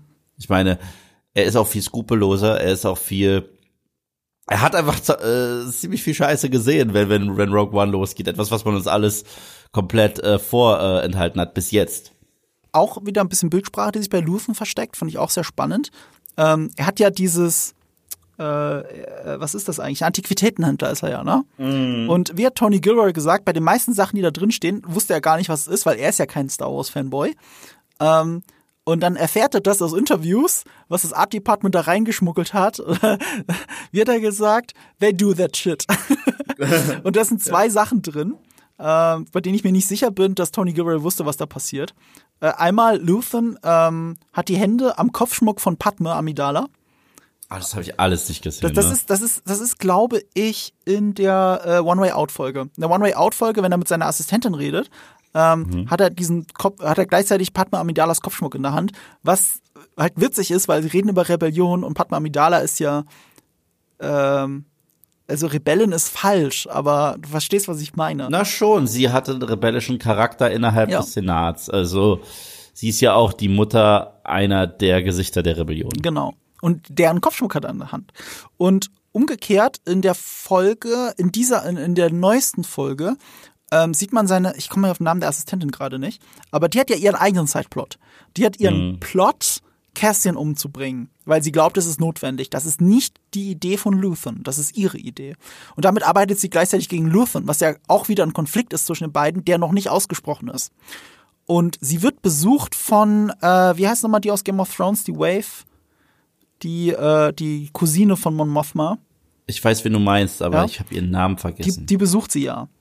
Und als sie da reinkommt, framet das Bild, ähm, also Luthens Assistentin vorne im Vordergrund und äh, rechts, rechts vorne und links hinter ihr ist so auch wieder so ein Easter Egg. Es ist eigentlich nur ein Easter Egg, nämlich äh, so eine Samurai-ähnliche Rüstung. Die hat man schon Ja. vorher in diesem Raum gesehen. ist es nicht dieses Vader-Samurai-Ding? Ja, genau. Aber das Ding ist, das ist aus einem Videospiel in Wirklichkeit. Das ist aus einem Legend-Spiel, also das nicht mehr kanonisch ist, aus äh, Force Unleashed. Ich glaube Force Unleashed 2. Da kann man ein böses Ende freispielen. Und wenn du das machst, kannst du eine Mission auch als böser Starkiller spielen. Und Starkiller trägt diese Rüstung. Diese Sith-Rüstung. Die haben sie reingeschmuggelt. Das ist etwas, was Tony Gilroy nicht klar war. Ich weiß aber nicht, ob es nicht doch dem Regisseur der Folge klar war, äh, Benjamin Karen, weil er hat das Bild so geframed, dass diese Sith- Sith-Rüst- äh, Rüstung unscharf, aber nur leicht unscharf im Hintergrund links von ihr ist. Und sie ist aber rechts, also sie ist rechts im Bild. Sie werden gleichgesetzt, visuell. Und die Sith-Rüstung steht für etwas Böses. Und sie plant etwas Böses. Und das sind so die kleinen Sachen, wo du, wo du so eine sehr clevere Bildsprache hast, weil du sagst ja selber, selbst wenn man es nicht weiß, was das für eine Rüstung ist, sie, sie sieht aus wie eine Darth Vader Rüstung. Sie sieht böse aus. Absolut. Ja, und das erzählt uns das Bild. Ja. Es ist, ja. es, ist, es ist alles so schön clever an dieser Serie. Und es gibt auch, wenn man schon Fanservice macht, dann halt so einen schönen subtilen. Nämlich äh, dieser Sternzerstörer, den man sieht, der ähm, versucht, äh, Luthen aufzuhalten. Mhm. Den kannte man, den hat man schon mal gesehen, einmal nur als Hologramm im Solofilm. Das Ach, Imperium hat mit dem geworben. Das ist ein sogenannter Cantwell-Class Sternzerstörer Arrestor Cruiser, nennt man den. Er hat halt diese, diese äh, Schüsseln um mhm. mit dem Traktorstrahl ein Schiff aufhalten zu können. Der ist in den Deleted Scenes von Solo ist er auch drin, als mich um die, äh, da ist er stationiert, für, äh, als er noch auf der Akademie ist und TIE Fighter Pilot wird. Ähm, da ist er auf diesem Cruiser stationiert. Also er wäre sogar drin gewesen. Aber der, die, der Ursprung dieses Sternzerstörers geht viel weiter zurück, weil der basiert auf Ralph McQuarries, glaube ich, ersten Entwurf. Äh, nee, nee, Ralph McQuarrie ist falsch, glaube ich, hier sogar. Eigentlich auf Cantwell. Cantwell heißt der Bastler. Der mhm. hat äh, Star Wars Raumschiffe gebastelt für George Lucas. Ja. Der hat diesen Sternzerstörer gebaut als den Sternzerstörer des Imperiums. Das wäre der erste Sternzerstörer gewesen, den wir gesehen hätten in Star Wars, gleich am Anfang. Aber die haben das Design dann mehrmals geändert. Äh, die ersten TIE Fighter waren zum Beispiel auch nur, die sahen aus wie Sternzerstörer, wie kleine Dreiecke. Und er hat beides kombiniert und daraus ist dann ein richtiges Sternzerstörer entstanden. Und was du siehst, ist der ursprüngliche erste Sternzerstörer in Star Wars. Und das ist aber nur ein Easter Egg. Das ist etwas, ja klar, wenn du das weißt, erkennst du es wieder und findest es cool. Und wenn du es nicht weißt, siehst du einfach nur ein cooles Raumschiff des Imperiums, das innerhalb der Story sogar Sinn ergibt, weil es diesen Traktorstrahl hat, der sehr stark ist. Absolut. Ich, diese ganze Sequenz war göttlich. Das war, das ist die Bond-Sequenz. Ich fand das Schiff schon vorher cool. Ich weiß noch, als er Endor in dieses Schiff reingeschleppt hat, habe ich gedacht so, oh, ich mag das Schiff in einem, in, keine Ahnung, Mass Effect oder sowas, in so einem Videospiel würde ich das fliegen wollen. Also du merkst an meiner Liste der meiner drei Lieblings-Star Wars Raumschiffe, ich mag halt so diese kleinen, in Anführungsstrichen, Frachter, äh, wo halt eine kleine Crew leben könnte, so wie bei Serenity. Und wollte nicht ich sagen. Ich wollte es gerade sagen. Ja. Und, und so ähnlich ist der ja. Bloß, dass er, also er hat ja keine Crew in dem Sinne, aber er redet ja mit dem Schiff. Da ist ja, mhm äh, Androide eingebaut, wenn du willst, als Bordcomputer und er redet mit ihm. Auch das ist sogar auch ein kleines Easter Egg, das dich eben nicht ins Gesicht springt. Der äh, Sprecher dieses des Schiffes, der hat mitgespielt. Ich hab's schon wieder vergessen. Der hat irgendwo Ach ja, hier, ich glaube in äh, Jedi Fallen Order was, glaube ich, hat ein Droiden gesprochen. Also irgendwo in einem Videospiel hat einen Droiden gesprochen. Und damit ist es schon wieder ein Easter Egg, aber auch wieder kein doofer Fanservice, sondern es ist einfach drin, weil es Sinn ergibt, einen guten Sprecher eines guten Druiden in dieser Serie nochmal zu besetzen. Amen. es ist Star Wars Masterclass. Alles. Ist wirklich so. Ja. Also wir können es nur betonen. Und, und nächste Woche ist schon zu Ende. Nächste Woche ist zu Ende. Nächste Woche, äh, ich, vielleicht reden wir, damit wir uns nicht zu sehr wiederholen, sogar noch mit einem Stargast darüber. Ich möchte nicht zu viel anteasern, weil vielleicht klappt es auch nicht zeitlich. Aber wenn es klappen sollte, ich habe es ja noch gar nicht, habe ich ja schon erzählt? Ich erzähle jetzt ja, wenn die, wenn die Aufnahme aus, wenn das Mikro aus ist, wer das Stargast sein könnte, weil ich will euch keine falschen Versprechungen machen. Wenn nicht, dann sind wir halt zu zweit, ist aber egal. Wir reden dann einfach über die bestgeschriebenste Star Wars Entity. Bestgeschriebenste Neologismus seit äh, 1980. Und da freue ich mich dann drauf. Und nächste Woche ist auch noch das Ende einer Ära. Was für ein, was für ein Ende einer Ära? The Walking Dead endet nächste Ach, Woche. ist das so? Au. Ist so. Am Montag läuft die letzte Episode nach zwölf Jahren, 177 Folgen und elf Staffeln. Mhm. Meine Güte. Ja. Damit haben wir hier angefangen, also zumindest Sebastian und ich. Wir haben uns auch was überlegt zum Ende dieser Ära, aber damit überraschen wir euch, wenn es äh, soweit ist. Mm, wenn ja. ihr das alles nicht verpassen wollt, müsst ihr uns abonnieren, bewerten und ranken. Also ranken äh, warte mal, das hätte ich mir, das hätte ich nicht sagen müssen. Dadurch, dass es bewertet, rankt ihr uns auch irgendwie besonders Rankt gut. uns hoch, indem ihr uns ja. positiv bewertet. Wenn es euch gefällt. Wenn es euch gefällt, gebt uns fünf Sterne auf Spotify. Wenn es euch nicht gefällt, dann gebt uns bitte keine Wertung. Wenn ihr es bis hierhin durchgehalten habt, dann gefällt es euch offensichtlich. Ähm, ich habe mir, ich hab mir ein Schlusswort aufgeschrieben, Yves. Aber ich bin ja nicht so ein guter Native Speaker wie du. Und ich könnte mir vorstellen, dass es geiler klingt, wenn du es vorliest. Oh Gott. Oh, Auch noch mit so einer rauchigen Stimme, weil ich ein bisschen erkältet bin. Ja, noch besser. Viel rauche. Noch besser. Okay. I'm condemned to use the tools of my enemy to defeat them. I burn my decency for someone else's future. I burn my life to make a sunrise that I know I'll never see. And the ego that started this fight will never have a mirror or an audience or the light of gratitude. So what do I sacrifice? Everything.